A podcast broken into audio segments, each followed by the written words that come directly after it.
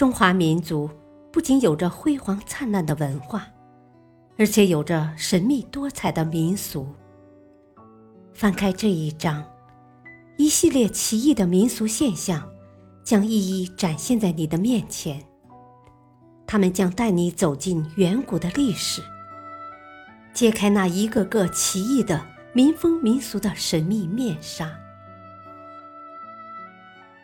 欢迎收听《神秘中国的千古之谜》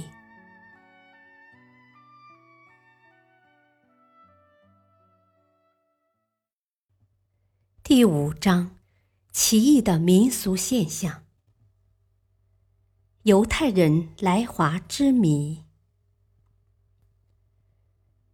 《出埃及记》一书中，一页页血泪交织的迁徙历程。灭国千年之后重建以色列国，以及连绵几十年的中东战争，这些似乎都离我们中国很遥远，也构成了我们对犹太人的全部印象。但在千年前的宋代，却有一批亚伯拉罕的子孙悄然来到中国，并安然定居于当时的首都汴京，也就是今天的河南开封。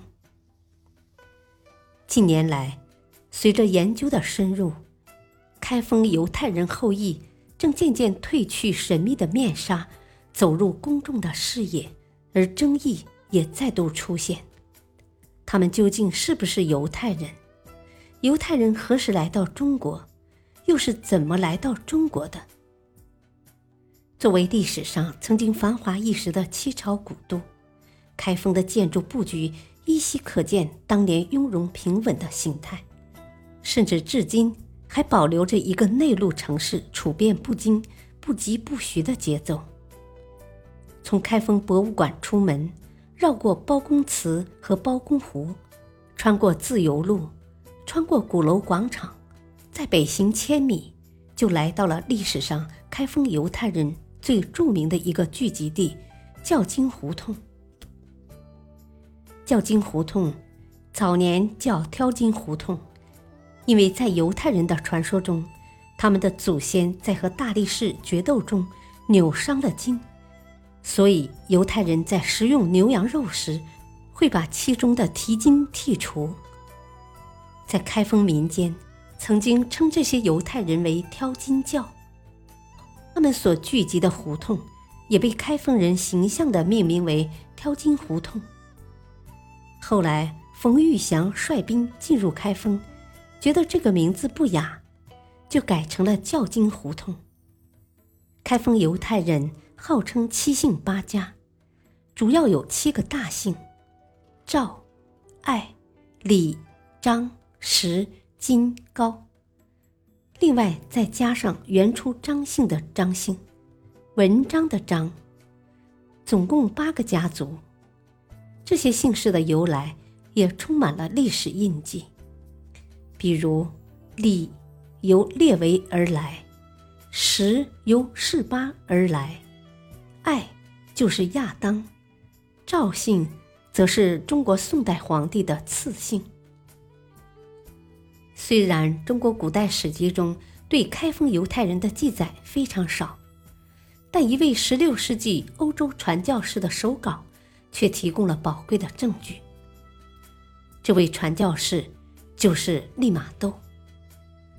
一六零五年，他偶然遇到了一个叫爱田的中国犹太人。爱田说他来自开封，那里有许多犹太人居住。随后，多位欧洲学者前往开封，他们的发现。更加证实了开封犹太人确实信奉的是犹太教，属于犹太民族。十七世纪时期，曾有天主教学者深入开封，从事研究与探访，发现开封犹太教堂中存有一部至少五六百年历史的《摩西五经》。令人惋惜的是，这一珍贵典籍竟于十九世纪中叶。在动乱与战火中流失。开封犹太人是否曾将《摩西五经》译成中文，已无从细考。一九一九年，近代著名学者陈元先生发表了一篇文章，详细考证了开封犹太教与伊斯兰教之异同，教中人物之大略，寺语之严格，经文之内容及源流等等，让国内学术界对开封犹太人的身世开始有了明确的认识。后来，著名社会学家潘光旦先生。曾撰写了《中国境内犹太人的若干历史问题》一文，在文中对开封犹太人之事迹记述考定颇为详细。